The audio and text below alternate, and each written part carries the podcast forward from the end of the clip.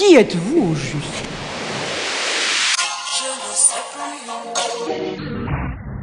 À part la chanson, vous faites quoi dans la vie? On dit que vous êtes un brassin sans jupon. Relaxer. On aimerait tellement ça relaxer. Au lieu de m'appeler artiste ou poète, je voudrais m'appeler Denise Boucher, petite entreprise. Bonjour, ici Stony Gaulin au micro de CIBL pour une nouvelle émission radio des impostures. Les impostures, pour ceux et celles qui nous écoutent pour la première fois, c'est une émission féministe qui était avant un podcast sur la création artistique et qui s'intéresse à tous les domaines de création. Un mardi sur deux, je reçois un artiste en entrevue pour discuter du processus créatif derrière une de ses œuvres. Pour plus d'informations, on a aussi un compte Instagram, Facebook et même un site web. Aujourd'hui, mon invité est la poète Oran Thibault. Salut! Oran, pour t'introduire, tu es entré dans l'écriture par la porte d'usine et des micros ouverts underground. Tu as ton actif plusieurs publications auto-éditées. Tu as notamment collaboré à la création de la revue, de la nouvelle revue de poésie qui s'appelle Tantôt, euh, dont la première édition est sortie cet automne. Depuis 2021, tu es éditrice pour la revue Grands Espaces, anciennement Main Blanche, la revue de l'UCAM. Pendant deux ans, tu as organisé les soirées de micro vers Nuit sans plafond, dans lesquelles les écrivains et écrivaines étaient invités à explorer, explorer euh, l'oralité et la performance. Tu détiens aussi un certificat en art visuel et depuis 2020, tu étudies la littérature à l'UCAM. Ton premier livre, Toute raison de m'aimer est forcément bonne, sort en avril aux éditions Loi de Cravant et sera distribué par les Belles Lettres en France et en Belgique, rien de moins. C'est sur le processus de création derrière ce livre dont on va parler dans la prochaine heure. Alors, peux-tu nous introduire brièvement? Euh, oui, c'est, j'imagine tout le monde dit ça tout le temps, là, mais c'est, c'est drôle de se faire, euh, surtout quand on entre comme ça par la porte euh, de, de, de, la création officielle, de, de, de s'entendre lire une bio, là, là ça se donne, on se donne une importance, mais c'est, imp- c'est ça que je, c'est, essentiel, c'est oui, essentiel. Oui. Euh, fait quoi, ouais, en, en, gros, si je veux parler de, de ce projet-là, là, de toute raison de, de m'aimer forcément bonne, euh, je dirais que c'est un, ben voilà, c'est, de la poésie, euh, c'est un, c'est un recueil qui traite d'amour, euh, dans lequel je me suis permis euh, d'exploiter un peu je sais pas si, si je m'en vais dans, dans, la bonne direction. On aura le temps aussi de, de, de le déballer comme du monde euh, ouais. dans la prochaine heure. Mais, mais mettons qu'en ce moment, ça me, ça me stresse de le mettre en, de le mettre en mots. Mais ouais, donc euh, j'ai traîné avec moi euh, dans, depuis le début de ma pratique d'écriture euh, différents textes, euh, différentes espèces de comme méthodes, thèmes qui m'ont toujours habité. Puis mm. je te dirais que ça, ça, même si ça a été écrit en deux grands flots, c'est comme c'est vraiment l'espèce d'avènement de mes de mes de mes deux premières de mes toutes quatre dernières années d'écriture là. OK. Donc, euh, avant d'aller creuser plus loin, est-ce que tu peux nous présenter le premier choix musical euh, qu'on va écouter? Euh, oui, c'est... C'est le Myriam Gendron. Ah oui, OK. Ouais, euh, c'est A Poor Girl Blues de, de Myriam Gendron qui a repris, euh, dans son album qui est sorti euh, cette année, qui a repris des, des, des, chansons traditionnelles québécoises puis qui les a un peu remixées. Puis celle-là, c'est une version du Canadien errant que je trouve vraiment touchante puis vraiment poétique. Alors, voilà.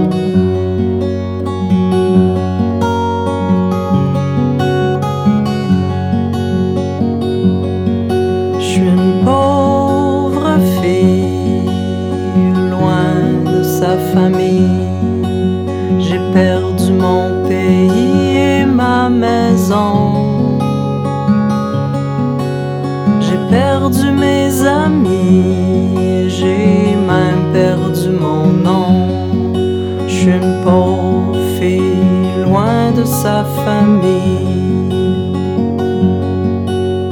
Mon pays, je ne le verrai plus. Les beaux jours sont disparus. J'erre sur la terre comme une étrangère. Je suis une pauvre fille loin de sa famille.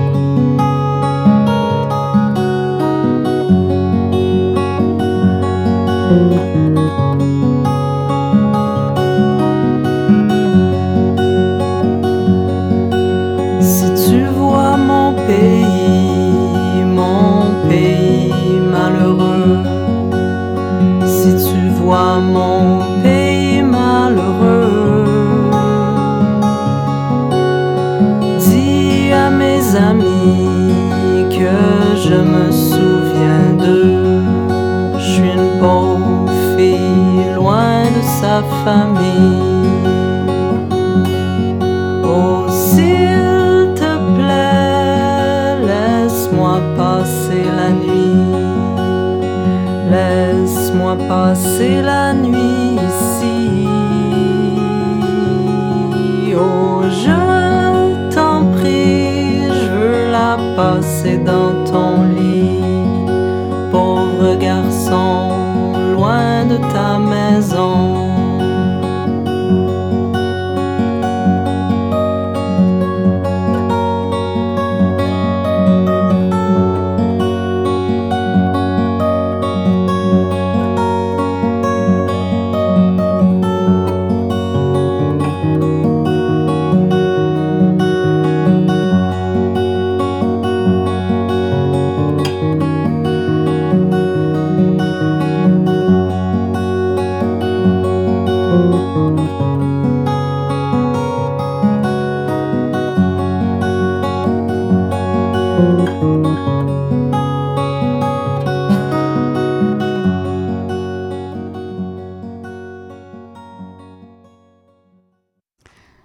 Les Impostures sur CBL 101.5 en entrevue avec la poète Oran Thibault pour parler de son livre Toute raison de m'aimer est forcément bonne.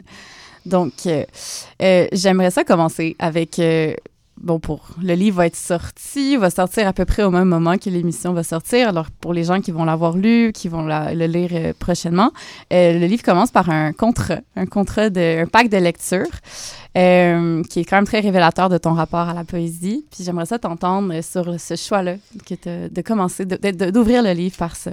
Ouais. Au début, c'était pas censé être au début. En fait, c'était censé être à, la, fin, euh, à la fin du truc. Euh, mais euh, en, re- en recomposant l'ordre, ça me semblait évident que ça devait être, ça devait être au début parce que ce rapport-là, quand on ouvre un livre, pour moi, il y a comme, voilà, il y a un contrat. on décide de, s'asseoir, de prendre le temps, de se consacrer à une œuvre, à une voix, puis de se laisser genre pénétrer par, euh, par cette écriture-là, qu'on aime ou qu'on n'aime pas, spécialement comme aujourd'hui, la lecture, spécialement la lecture de poésie. Euh, je pense que c'est un espèce de moment sacré dans nos vies très saccadées. Euh, puis donc c'est ça un peu d'où m'est venu euh, finalement euh, le titre. En fait, le titre m'est venu plutôt comme un genre de mantra qui a formulé toute l'écriture du, du recueil. Puis il est venu en fait après avoir écrit cette espèce de, de pacte là. Euh, donc le titre euh, Toute raison de m'aimer est forcément bonne, ça, ça réfère à ça si tu décides de, de, de me lire. Euh, c'est une une raison, c'est une raison de m'aimer, c'est une même si tu que si tu n'aimes pas mon, mon écriture, genre t'es dans ce pack-là, t'es avec moi, t'as décidé de me faire confiance, t'as décidé d'ouvrir ce livre-là. Mm. Donc voilà. C'est passer du temps avec toi euh, dans tous les cas. Ouais. Mais tu sais, en dehors, tu sais, de, de, de- du... vraiment juste de comme le pack de lecture, OK, euh, qu'est-ce que je mets en qu'est-ce que je mets en branle dès les premières pages, c'est c'est surtout juste comme une espèce de lettre d'amour à, à, à la littérature en général. Hmm. C'est le, le, fait d'être attentif aux choses, de, comme tu disais, de ralentir, que, Ouais. que ça impose. Euh, pour continuer là-dedans, euh, toi, ton écriture est influencée, comme euh, je l'ai dit dans l'introduction, par les micros ouverts. Euh, c'est aussi ce principe d'attention-là, mais plus en, en, en présentiel, en direct. Euh, comment ça, ça transparaît dans ta façon, comment ça, ben, comment ça t'a marqué dans ton écriture, aussi en général, mais pour ce livre-là en particulier? Ouais, ouais, ben ouais. C'est, fondamental quand même dans ma façon d'écrire. J'ai commencé à aller voir j'ai commencé à développer ma voix poétique vraiment dans les micros ouverts en mode euh, pour un événement, tu sais, je pense je- ce que j'écrivais au secondaire, c'était, vraiment fuck all. C'était vraiment comme on-side. Puis là, je me suis mis à avoir l'espèce de petit stress de performance, de, de, de, de, de dire de quoi qui résonne pour vrai. Puis euh, c'est vraiment dans, dans la parlure que je me suis que je me suis profondément comme exprimée. Puis j'ai aussi dans les micros ouverts, spécialement, bon, mon- celui où je vais comme fidèlement comme à la messe euh, depuis que je l'ai découvert, c'est le, bistrot ouvert euh, du bistrot de Paris. Euh, puis là-bas, les gens sont particulièrement réceptifs. Genre, c'est un peu une atmosphère punk sur les bars où est-ce que les gens s'empêchent pas de, de réagir fortement quand c'est bon, puis quand c'est moins bon aussi. Les Mm. gens vont parler par-dessus. Euh, ça va pas, tu sais, jusqu'à nécessairement des trucs euh, violents, quoique ça s'est déjà vu. Mais tu sais, pour moi, c'est ça qui m'excitait, tu sais, c'est comme... Il n'y a rien de plus plate qu'un micro ouvert où tout le monde, genre, trouve ça plate, puis dit rien, là. C'est long, longtemps, là. Fait que c'est ça qui m'excitait, tu sais, c'était de, de participer à quelque chose activement, puis de, de voilà, d'essayer des choses, de voir qu'est-ce qui fonctionnait.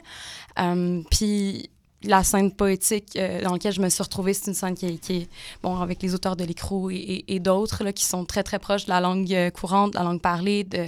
On n'est pas dans le slam. Mm. On est vraiment dans la recherche d'une musicalité poétique euh, qui, nous- qui nous interpelle, puis euh, avec nos propres mots. tu sais. Donc, il y, a- il y a ça, après ça, voilà. Je, m'épanche, là, mais quand je me suis mis après ça à, à- à- à littéralement écrire, oh mon Dieu, c'est dimanche le prochain, il faudrait que je travaille sur quelque chose. Puis, euh, j'ai commencé à écrire un petit peu en ayant en tête des. euh, des, des trucs très rythmés, des trucs assez punchés, des trucs qu'on peut immédiatement être immergé sais, Mhm. d'un point de vue narratif dedans. Euh, puis après ça, bon, après ça, je me suis mis un petit peu. Ben, ce projet-là, ça a été aussi le défi de sortir de ça, puis de, de, de créer quelque chose qui, qui se tient quand on lit de manière plus cérébrale, puis dans notre tête.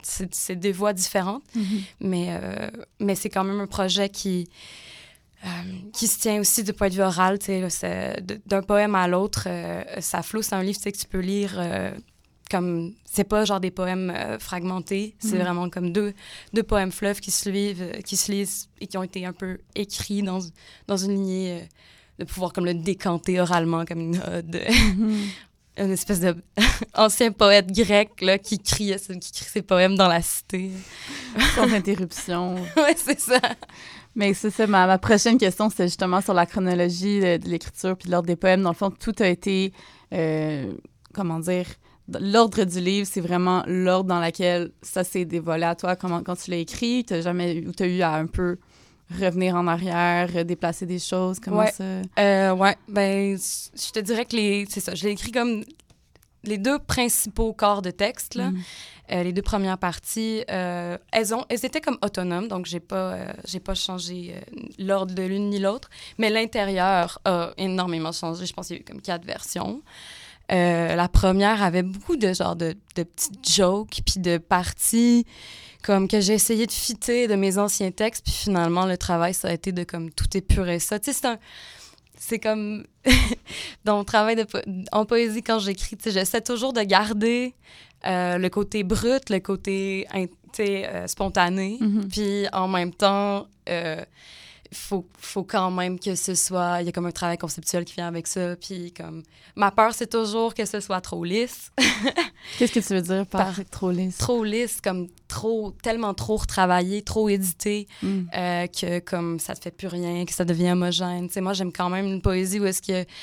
Il y a des trucs. Hein, pourquoi t'es ça? T'es pas sûr d'aimer ça, mais t'as jamais vu ça. Puis, Mm. spécialement, et c'est pourquoi j'adore autant travailler avec euh, Loi de Cravance, c'est qu'ils sont, tu sais, ils m'ont carrément dit, c'est ton premier truc, euh, vas-y, fais des erreurs, on veut de la porosité, on veut des, des comme, on veut que tu places ta voix, tu sais. Qu'il y ait de la texture au final. Ouais, c'est ça, puis que tu, tu te battes à être genre, ah, ben là, ça doit être édité, puis ça doit être, un- ça doit être éditorial, fait que non, c'est ça. Mm. Puis ils ont, tu sais, ils me laissent une immense liberté par rapport à ça. Fait Mm. Mais ça, ça, ça va un peu, parce que je pense qu'on j'irais directement là-dedans, là, Ouais. dans, dans le respect des, des écarts euh, de langue. Tu sais, on Mhm. passe rapidement de choses que tu cites, un- tu cites de la, de la mythologie grecque, puis après ça, t'as comme euh, des, des... Je vais le dire ici, je l'ai pris en note, là. Euh, tu cites, donc tu cites Apollinaire, et ensuite tu passes à On get drunk dans des cas difficiles, tu sais, juste après avoir cité Apollinaire. Tu sais, il y a comme... euh, Ben, pour moi, ça fit full. Là. Apollinaire, il était pas, il était pas tranquille, sa boisson. Là. non, mais dans le sens que tu, ça, ça, ça brise l'espèce de Mhm. sérieux Ben oui. de, de citer quelque chose de comme renommé. Puis après ça, ben, la même chose que tu fais avec la mythologie. Tu sais, il y a, pas eu ce, cet aplanissement-là de... Non, définitivement. Puis, hey, c'est drôle, j'ai comme un ami, tranche de vie, tranche de pain. J'ai un ami qui avait lu mes textes il y a quelques, il y a comme un an ou deux, puis qui m'a dit euh, Tu changes tellement de ton, ça se publiera nulle part. Il y a Mm. personne qui fait ça. Premièrement, il y a tort. C'est comme. Ça se fait beaucoup en poésie présentement. Fait que je pense que quand même dans l'air du temps, on est quand même dans une. Moi, je pense que c'est très postmoderne de, de jouer avec les Mhm. tons, puis de- les époques, puis les référents. Euh, fait que pour ça, je participe vraiment de mon époque. Euh, puis aussi, ben, comme la façon dont moi je le fais, c'est la façon dont moi je pense, dont moi je moi m'exprime. Mhm. Mes pensées sont pas toujours dans un seul range. Puis euh, je, je trouve ça, c'est important dans l'intégrité de l'écriture. C'est comme ça que ça se présente à moi. Puis finalement, j'aime euh, j'aime l'effet que ça crée. sais, J'aime l'espèce d'objet esthétique euh, hybride. je sais pas. Il y, a des, il y a des textures de toutes les époques. Pourquoi pas toutes les, toutes les utiliser pour en construire quelque chose? Ben, c'est ça qui fait en sorte que ça fit bien avec euh, l'oralité. Puis on l'imagine, le- la récitation au bistrot de Paris en lisant, je trouve.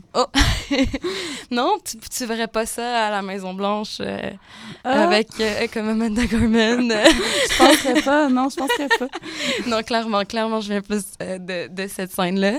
Mais tu sais, cette scène-là, en fait, elle peut, elle peut s'exporter partout. Je pense pas que je parle une, une langue particulièrement savante ou inaccessible. Tu sais, je vais quand même puiser dans toutes sortes de, de mythes collectifs pour présenter quelque chose de, je sais pas, d'assez, d'assez limpide, à mon, à mon avis. Ben, c'est quand même, c'est, ça limpide dans le sens que justement, c'est, ça paraît, que ça se transparaît dans l'écriture, dans la lecture, que ça a été écrit dans une espèce de logique émotionnelle que tu as juste suivi, tu sais, en, en, l'écrivant. Ouais. Euh, puis pour aller là-dessus aussi, tu sais, c'est divisé en trois sections. Puis est-ce que tu pourrais nous présenter un peu la première partie, la deuxième partie, puis Ouais. si on a le temps avant la pause de, de la troisième? Ouais. Je veux juste être certaine de pas me tromper parce que. Je sais pas. Mais oui, la première partie, c'est le mouvement est comme rien. Oui, là, d'amoureuse. Euh, ouais, c'est ça. Euh, le mouvement est comme rien, ouais. C'est sûr que c'était le premier, c'est le premier texte que j'ai pondu. Je l'ai pondu. Ça, c'est le texte que j'ai écrit le plus rapidement.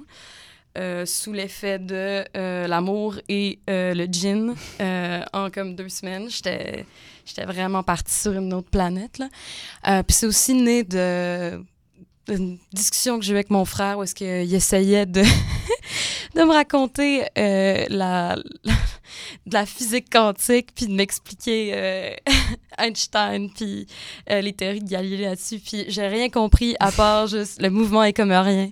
Puis ça m'est comme vraiment resté ça s'est comme je sais pas mélangé mélangé à ça. J'avais une espèce de espèce de mélange.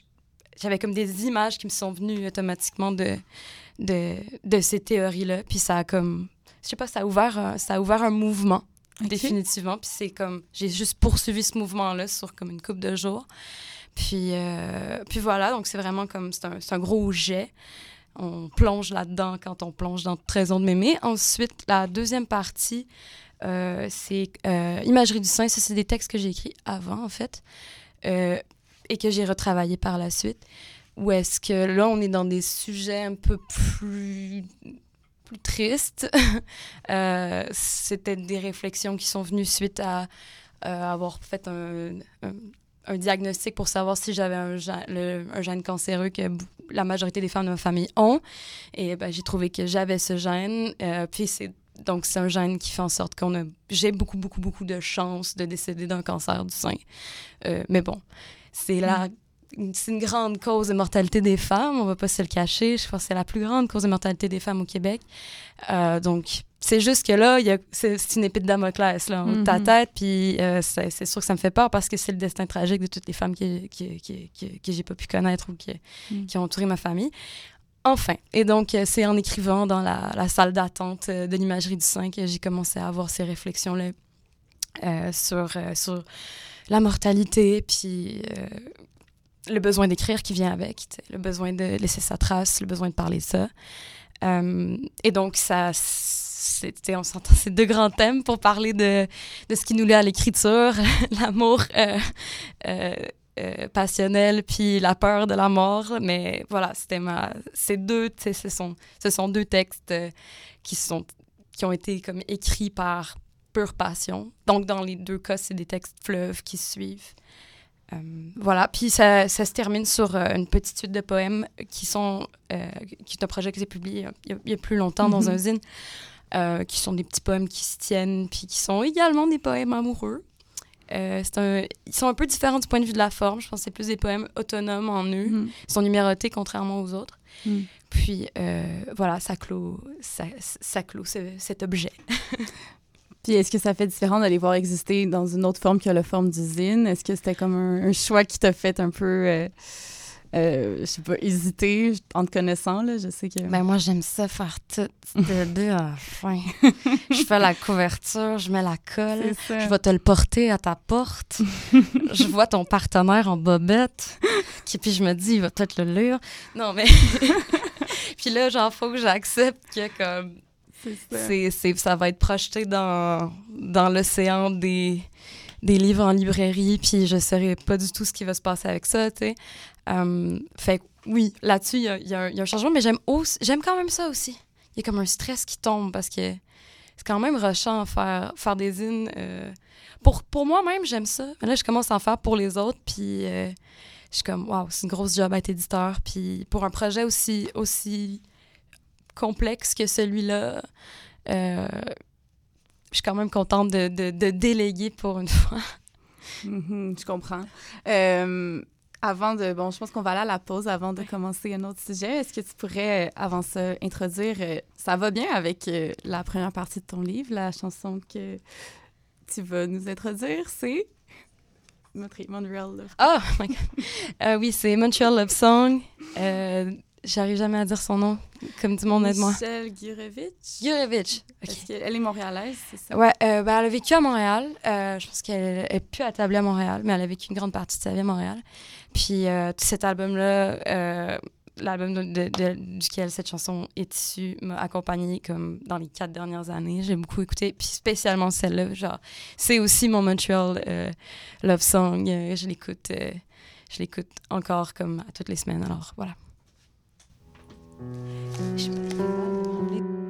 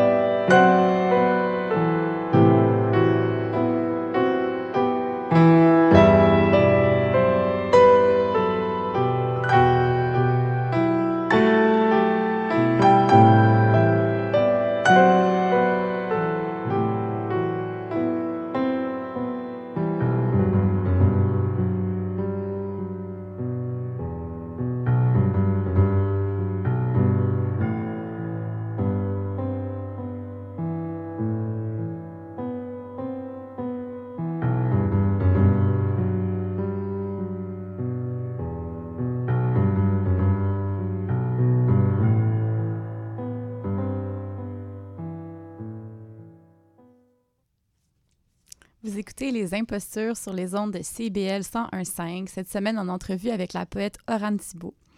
On a parlé au début de l'émission de la structure de ton premier recueil. Ben ouais, ton premier recueil, si on peut dire ça comme ça. C'est un livre, un recueil. Euh, et puis, je t'ai demandé d'apporter euh, quelques extraits. Euh, si tu voulais bien nous en lire, justement, on a parlé, que, on a parlé du fait que ça, se, ça s'entendait bien, autant que ça se lisait bien. Alors, je te laisse nous les présenter et nous les lire. Oui, bien sûr. Ah, je vais commencer. Euh, je vais lire en fait euh, euh, la petite intro, puis. Conditions qu'on a introduit au exact, début. Puis les, les, quelques derniers poèmes de la deuxième partie. Donc, conditions. Le ciel ne sera pas concerné. Le fond du sujet aura un goût de salive. Il sera possible de le vider en toute indifférence lors de la procession de la signature. Il faudra se souvenir lumineusement de soi. La lumière sera stoppée par les corps et la terre. Les corps et la terre seront ennemis. Tu aimeras un temps l'arrêt de la lumière sur les choses. Tu auras une bonne raison de m'aimer. Je fus une fleur civile. J'ai mangé des chansons bleues, filigrane 16 calories, un intérêt marqué pour les cuvettes de marbre, zinc, argent, Floche impeccable, lilas, pétales, petit nœud d'eau. Voilà un arrosoir. Tu es si belle sur le papier glacé de la photo de graduation. Tu es si belle sur le papier glacé. J'aurais su l'attente dans le détail toute la patente de la mer morte et de la flottaison des autobus. J'aurais appris l'animal blessé dans le vouvoiement, les colonnes courbes et les fuck you académiques. 100% pour la contre-culture, voici ta chaise pour la subvention, voici le cubicule ou sacré pour la postérité. J'aurais aimé Antigone et l'anoblissement du suicide. Maintenant, je ne pense plus à la mythologie grecque. J'ai voulu chanter, j'habite une vie percée de circonstances. Or, je suis dans l'heure de se faire foutre, se faire grand lambeau blanc, en cyrillique ou en anglais, whatever. Je me rends prier tous les jours un peu moins par les architectures phalliques, un peu plus par les dômes ouverts, les abîmes complets. J'ai eu d'autres conduites et franchement beaucoup plus de conditions pour la disparition. J'ai perforé beaucoup de nuits. J'ai oublié mon passage ici. J'ai d'autres prisons. C'est un effort, cette gaieté. Avant de retourner au silence, on pourra me dégager, me dire Je t'ai vu courir et t'arrêter ici, car j'ai pris position là, près de toi. Je me suis fait une raison, je l'ai choisie parmi tant d'autres. Maintenant, je pense attendre assez longtemps pour m'asseoir dans les corps des pointes d'étoiles, ou joindre nos fatigues grandes lignes cosmétiques. Maintenant, je pense aux vélos sur la route mouillée, aux kilomètres qui m'ont vu grandir et que j'ai vu rapetisser, à la note juste sur le cœur défait, au vent dans ma gorge. C'est une bonne raison de m'aimer. Merci beaucoup pour ça. Donc, la, tu as lu Condition et ensuite tu as lu, euh, c'était la fin de la deuxième partie, si je me trompe. Ouais. Wow. euh, je t'avais entendu lire, je pense, des extraits euh, à une soirée au Quai des Brumes. Euh, ouais, c'était à Lune. À Lune, oui. c'est ça. Puis tout le public était captivé. le monde s'était arrêté. C'était vraiment beau. C'était drôle parce que j'avais comme ma job ce soir-là, c'était littéralement d'être un poète buffer entre les performances. Puis il y avait juste comme Eve Landry dans le coin d'une salle qui était comme OK, maintenant, vas-y. puis là, je devais lire mes poèmes depressed, tu sais. Debout, tu t'es même levé sur la table. Ouais. C'était chouette. J'aime ça. N'importe quel gig comme ça, appelez-moi. Ce que j'ai aimé aussi dans, dans, ton, dans ton recueil, c'est que on va, j'avais jamais vu ça, mais des notes de bas de page, mais vraiment autoréférentielles. Comme il y a une fois qu'il y a un mot que tu, je me rappelle plus, c'était à la fin d'un, vers, tu dis Et ceci est vraiment difficile à dire à voix haute. Euh, c'est aussi très difficile de le dire. Oui. Ouais, ouais, c'est ça. Comme j'écrivais le truc, puis j'étais comme Chris, ça se lit, ça se dit mal, mais ça se lit bien. Puis j'ai mis en note de bas de page. Euh, ouais, euh, c'est pas c'est pas moi qui ai inventé ça. Là. On, ça se retrouve dans, dans, dans d'autres œuvres depuis un bout. Euh, moi, l'auteur qui me les a vraiment fait adopter, c'est Christian Rioux qui publie au Cartanier. C'est un, c'est un as des notes de bas de page. Ah ouais. je me suis permis de le faire, mais c'est quand même, c'est quand même rare, effectivement. Puis je sais pas, je me suis approprié cette technique, puis maintenant, je peux, je peux juste plus, plus m'en, m'en servir, tu sais. Hmm, mais c'est pas des notes de bas de page comme conventionnelles. C'est vraiment des. Non, c'est de la poésie. Euh, puis c'est joué sur comme le- l'horizon d'attente d'une note de bas de page, puis là, oh, le poème continue, mais il existe séparément. Puis Mhm. ouais, c'est vraiment, c'est vraiment chouette. Puis t'as aussi, bon, j'ai mentionné Apollinaire euh, tantôt, mais t'as quand même beaucoup de citations dans, dans tes poèmes, mais tu les intègres vraiment, genre, à l'intérieur, avec la... Comment c'est fait, là, les, pour ceux et celles qui vont le lire, là, le, le nom est écrit en bas. Ça, ça commence à se décider, comment te... Euh, en fait, ça, c'est parce que j'écrivais à. De un, pour l'oralité. Euh, parce que quand, quand, quand tu lis ton truc, tu veux faire une citation, tu vas juste dire euh, le cœur est sans raison, qu'elle a blabla, puis là, tu vas dire c'est de qui après, comme tu Mhm. vas le nommer. Euh, fait que c'était vraiment juste pour ça. Puis après ça aussi, j'ai comme moi, j'ai j'ai j'ai tapé à la dactylo, là, mon, mon manuscrit. J'aime ça. J'aime genre, j'aime j'aime utiliser la dactylo. Je trouve que c'est comme une espèce d'hybride entre le papier puis l'ordi. Hmm. Euh, dans la vitesse de production et tout. Bref, fait à, à cause de ça, je savais pas comment faire des notes de bas de page ou une mise en page plus élaborée que comme tirer le Mm. nom. Puis comme c'est resté. Hmm. Puis je sais pas, ouais. J'aime le fait que ça crée. Là, t'as fait référence euh, à- au papier puis à, à l'ordinateur, puis bon, comme question poche euh, que tous les écrivains sont demandés. Mais pour vrai, toi, quand t'écris, t'écris sur l'ordinateur, c'est Ah quoi ouais, qui ouais. te laisse le mieux respecter ton flot d'idées? C'est par le... Moi, c'est l'ordi big time. Je suis une enfant de l'Internet, 1998. Euh, puis c'est comme ça que je pense. Puis je- moi, j'aime bien euh, écrire comme mes pensées, ils, ils partent, là. C'est comme... Puis je cours après, en essayant d'aller aussi vite que ma pensée. Fait que l'ordinateur, j'écris définitivement plus rapidement avec. Puis c'est aussi une table de montage, là, un ordi, là. Hmm. Comme, comme pour faire du, du film, genre, je veux dire, il y a du monde qui vont qui sont des puristes puis qui vont préférer comme couper leur film à la main puis mais tu tu gagnes beaucoup beaucoup de temps puis tu gagnes énormément de possibilités. Par contre j'aime aussi euh, je, veux dire transférer son texte sur un autre médium ça ça, ça transfère aussi ses ses potentiels puis comme ça change ta vision de la chose. Fait que euh, souvent ce que je vais faire c'est écrire sur l'ordi puis quand je trouve que le texte il est comme une torche puis comme je veux je veux qu'il aille plus loin ou je veux juste le tester ou bien, ben, il y a le, le fait de le lire à Mhm. voix haute, puis voir comment les gens réagissent, puis comment ce texte-là réagit dans l'espace. Puis ap- ben, sinon, c'est se taper machine, parce que quand tu, tu- Juste le fait de retaper, t'es comme tellement... Comme... Ton attention est Mhm. tellement sur chaque caractère, puis c'est final. Mhm. C'est final. Quand t'écris ton mot, tu peux pas revenir, tu peux pas biffer. Fait que t'es comme full concentré dans le moment présent à genre, OK, en ce moment, ce que je suis en train d'écrire, c'est la version finale. Même aussi au niveau de la, de la mise en page, tu sais. Mhm. Euh, fait que souvent, c'est ça. Je vais faire les deux. Puis le, ça, le travail d'édition, cette fois-ci, quand c'était la première fois que tu étais comme accompagné avec quelqu'un qui, te, qui retravaillait tes poèmes, puis comment ça s'est passé, considérant que pour toi, bon, il y avait déjà comme... J'ai l'impression qu'il y a toujours une finalité un peu, ou est-ce est-ce que tu est-ce que tu as changé beaucoup de choses ou ça a été assez... euh, Euh, ouais. Euh, ben, c'est ça. Loi de Cravant, c'est pas euh, une maison d'édition qui font un travail acharné? Oui, merci. J'allais dire anal, mais. Genre vraiment strict, tu sais.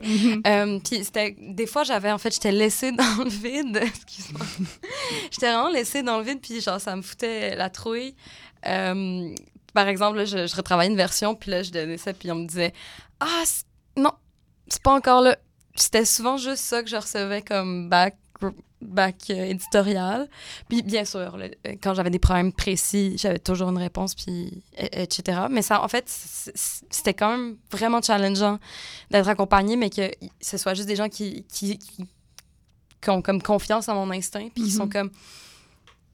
Je sais pas, ça fonctionne beaucoup par vibe, Loi de Cravant. C'est comme, ah, ton texte, il manque une petite, une petite quelque chose, mais ils veulent pas mettre tes mots dans la bouche parce qu'ils veulent pas non plus que tu te conformes à, à une headline éditoriale ou, ou quoi que ce soit. Puis ça, Mhm. j'apprécie, j'apprécie beaucoup. C'est comme, OK, travaille sur ton propre style, ton Mhm. propre univers euh, textuel pour faire en sorte que ça marche. Parce que sinon, ça pourrait justement comme être trop lisse, ce que tu disais tout à l'heure. Ouais, ou- ouais, ou, ou en fait, euh, que comme je me mette à avoir des réflexes d'écrire pour plaire aux autres. Hmm. Euh, Est-ce que ça, c'est. Tu t'es libéré de ça? Pas totalement, par contre, non.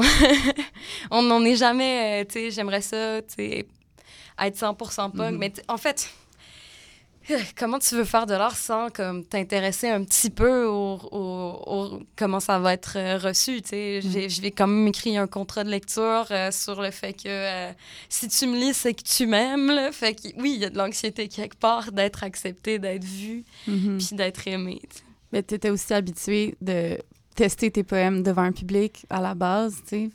Puis là, ça fait quoi de savoir que, comme tu disais tout à l'heure, euh, là, tu vas pas le porter chez les gens euh, à la porte, là, mais de... de Est-ce que c'est libérateur un peu d'être... euh, je sais pas, de lancer ça puis être un peu plus détaché de, de son public? C'est libérateur, mais ça fout la frousse parce que Mm. tu contrôles vraiment pas du tout. Tu sais, à un certain point, quand tu fais d'usine, dans, t'es- t'es dans un univers assez restreint. Les gens qui vont te l'acheter, ils te connaissent un peu. Ils sont, c'est comme c'est du support. C'est Mhm. vraiment, ça, ça sert des communautés. Souvent, tu sais, la majorité de mes unes, je les ai vendues à d'autres artistes. Là. Ouais. Euh, fait que oui, c'est sûr que ça fout la frousse de, de, de le lancer comme ça. Puis de. Tu il y a bien du monde qui vont pas aimer ça, c'est sûr. Puis on peut pas revenir en arrière une fois que c'est fait. Tu c'est un gros statement. Fait que Mhm. euh, oui, Euh, il y a de l'anxiété liée à ça, mais en même temps, ça fait quand même un bout que j'écris. Puis je sais pas, il y, a une- il y a une autre satisfaction à être comme, OK, enfin, genre, je vais pouvoir présenter ça au monde. Mhm. Puis aussi, c'est le premier de d'une collection là, à l'intérieur de, de- des éditions de Doigt de Cravant, là, que je te laisse la présenter un peu, là, mais... Ouais, les éditions Tantôt, euh, dans le fond, c'est euh, Sean Cotton euh, de L'écrou, qui est aussi mon partenaire, et euh, Jonas Fortier, qui, a écrit également Loi de Cravant, euh, qui ont décidé de partir ensemble une nouvelle revue euh, qui ratisse assez large, qui est vraiment une, revue de poésie. C'est vraiment comme la poésie très esthétique, à, à thème libre. Il n'y a jamais de, de thème. Ou, voilà, ça fonctionne. En ce moment, ça fonctionne plus par genre invitation, mais comme bien- bientôt ça va s'ouvrir à, à des appels de texte et tout. Fait que c'est vraiment, c'est, foisonnant, là. c'est nouveau. Puis ce qui est cool aussi, c'est qu'ils font appel à comme des poètes de la vieille génération, comme de la nouvelle, pour comme faire s'entrecroiser les voix. Ils ont aussi ils font de la traduction. Dans le premier numéro, là, il y a de l'allemand, il y a un poème traduit de l'allemand, puis un poème traduit du mandarin aussi. Euh, puis voilà, donc euh, je, je sais pas, moi je suis très enthousiasmée par cette revue, elle est tellement belle. elle est comme tout imprimée à la. Euh, puis voilà, ça, il va, il va en avoir, je pense, deux par année. mais... Euh, oui, la collection. Oui, c'est ça. Non, je sais, je parle de la revue, mais Oui. ça, ça crossover un peu Ben, avec ça. de Cravant. C'est ça, exact. Donc, tantôt est une revue et va aussi être une collection à l'intérieur de Loi de Cravant. Euh, puis voilà, donc moi, je suis le, le premier de, de, de cette nouvelle collection. Euh, il y a une petite volonté dans, dans, euh, dans cette nouvelle collection-là de reprendre un peu l'esprit de, de l'écrou, parce que le- la, la maison d'édition de l'écrou qui a, qui a fait son chemin là, dans les 15 dernières années a mis la clé sous la porte dernièrement, puis elle a été vraiment importante là, dans une il y a eu tellement de voix là, qui sont, qui sont Mhm. développées là-dedans. C'est un peu une famille, une communauté d'a- d'artistes et de poètes. Euh, puis cette énergie-là, tu sais, elle est super importante. Puis un peu cette volonté-là d'héberger les, auteurs qui ont plus de maison, puis de recréer cette, cette énergie-là à l'intérieur de Loi de Cravant.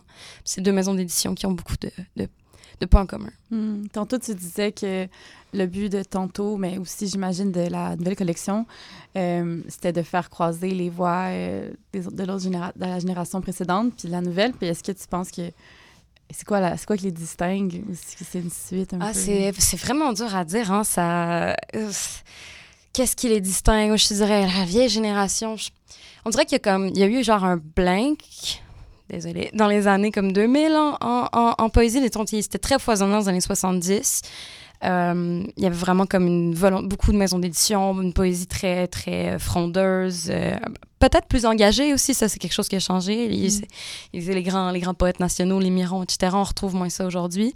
On va plutôt écouter euh, le, le, le point de vue euh, d'autrices, euh, par exemple, autochtones, ou du point de vue du politique, c'est plutôt ça qu'on va, qu'on va chercher à lire.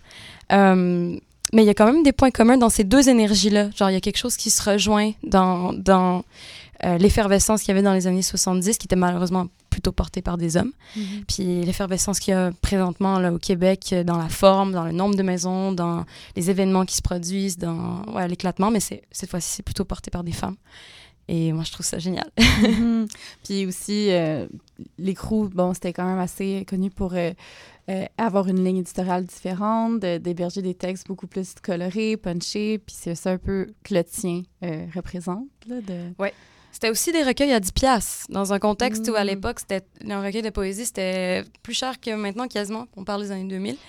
Puis il y avait une volonté dans les crews d'aller, de faire de la littérature euh, que, je sais pas, tu peux acheter là, sans, sans, sans te ruiner. sans te ruiner, sans angoisser sur le prix. Euh, donc, c'est ça. Il y avait une volonté de, de démocratiser ça, Mm. euh, qui, est- qui est super belle, puis qui a créé, euh, je pense, c'est vraiment une, une maison qui s'est vraiment démarquée pour ça.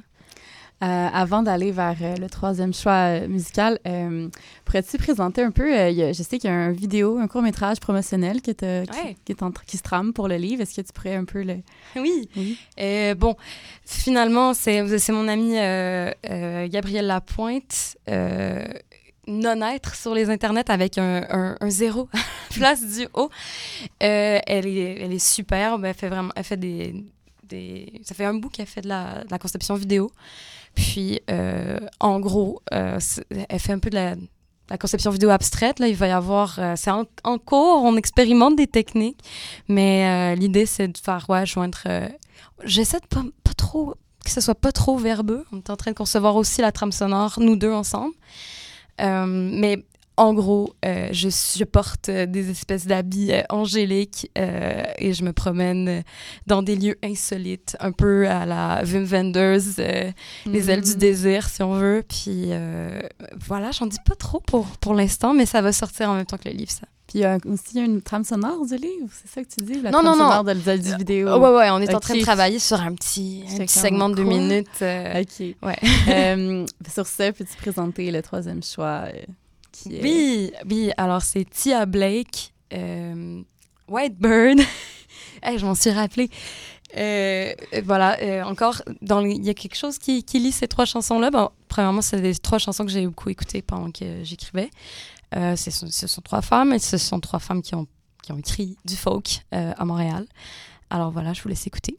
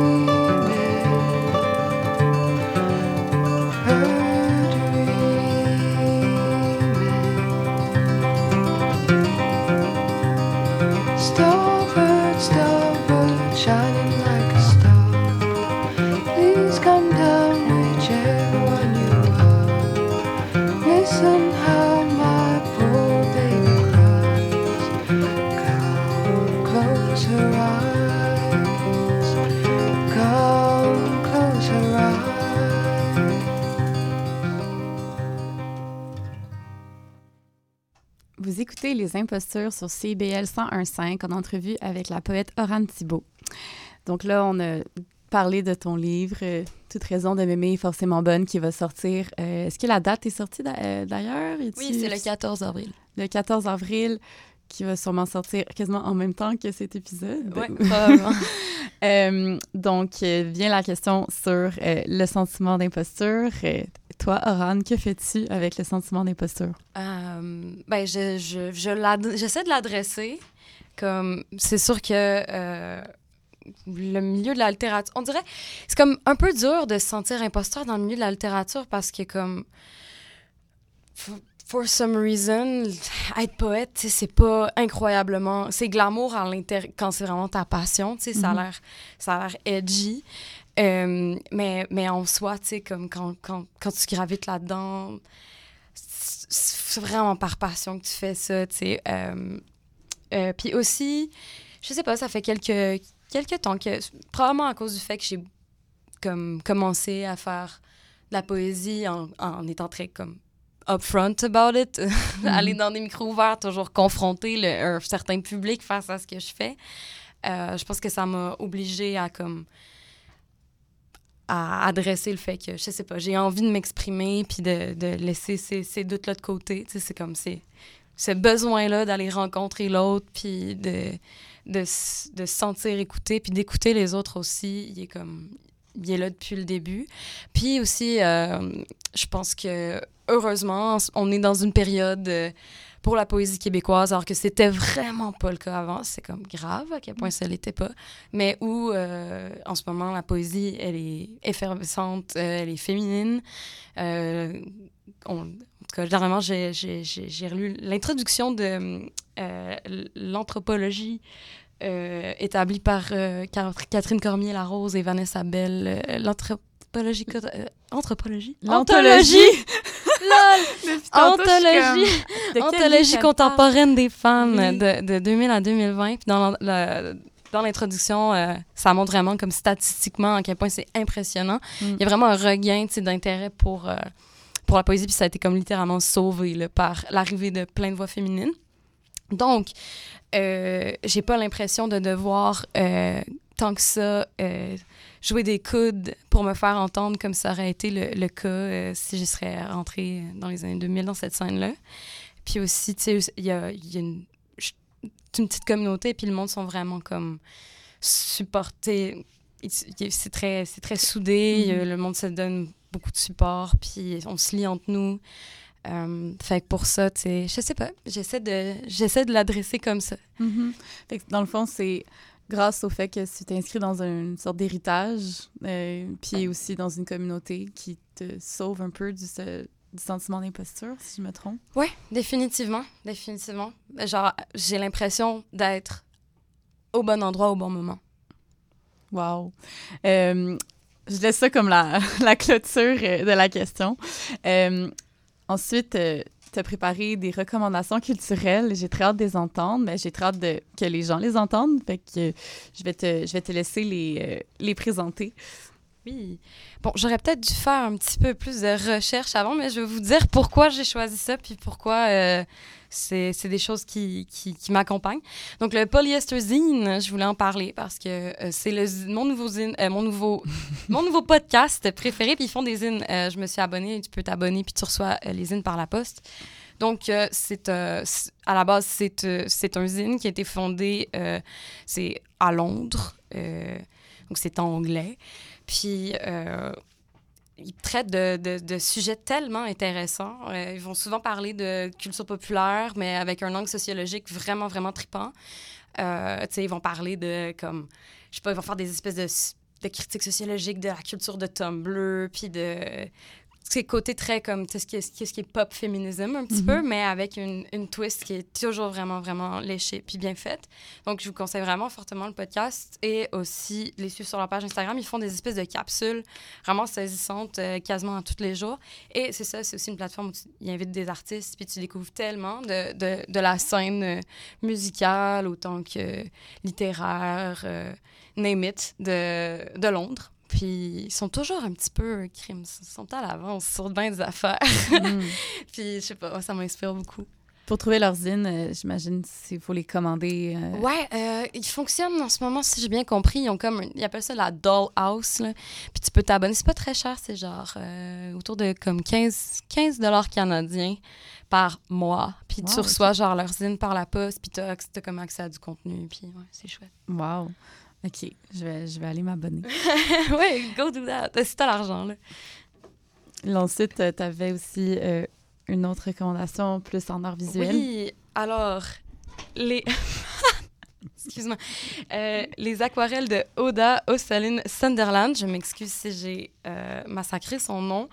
Euh, donc, ouais, j'ai découvert cette artiste-là il y a genre peut-être 4-5 ans. Puis, ce qui est étonnant, c'est à quel point est jeune. Je pense qu'elle a comme deux ans de moins que moi. Elle a un talent fou. Les visions qu'elle a, la perspective, les couleurs, ça me fait penser à 100% à mon comme une espèce de comme complément visuel à mon univers poétique au sens où il y a comme des symboles un- qui, re- qui reviennent puis qui ont des symboles un peu abstraits mais c'est du figuratif là, mais qui sont présentés de manière abstraite puis qui reviennent à travers ses peintures un peu comme des motifs dans de la poésie Mm. genre puis il y a comme quelque chose d'un peu odd puis d'un peu nostalgique dans, dans tout ce qu'elle fait genre de- elle va utiliser par exemple genre des figures comme des ballerines euh, ou euh, des signes, des choses un peu girly, mais Mhm. dans une, dans une atmosphère vraiment dreamy. Euh, autre chose aussi, ça, ça- son utilisation des cadres est incroyable. Elle va souvent avoir une image dans une image. C'est vraiment nice. Ah oui. Une ou deux. On aurait le temps pour Euh, une Bon, dernière. mais je vais, je vais skipper euh, le film de Amalia Ullman, euh, mais je vais vous parler de Cecilia Pavone, euh, son recueil de nouvelles Little Joy qui vient d'être publié euh, en anglais, d'être traduit en anglais. Ça fait un bout qui a été. Donc, ça regroupe euh, plusieurs nouvelles de cette poète, dont je vous, euh, vous encourage vraiment aussi à lire les poèmes. C'est une poète euh, argentine euh, qui, qui a vraiment comme un. Je sais pas comment, comment la décrire comme ça, mais elle a, elle a une manière de d'avoir des espèces de réflexions tellement uniques sur des sujets assez simples euh, que genre c'est renversant. Ces nouvelles chacune d'entre elles m'ont m'ont vraiment fascinée. Puis sa poésie aussi, c'est un drôle d'objet. Je lis pas l'espagnol, fait que je le lis juste traduit. Mm. Euh, puis à chaque fois, je suis comme, mais qu'est-ce qu'elle propose ici? Vraiment? Elle, me fascine. Donc, euh, allez, allez voir ça.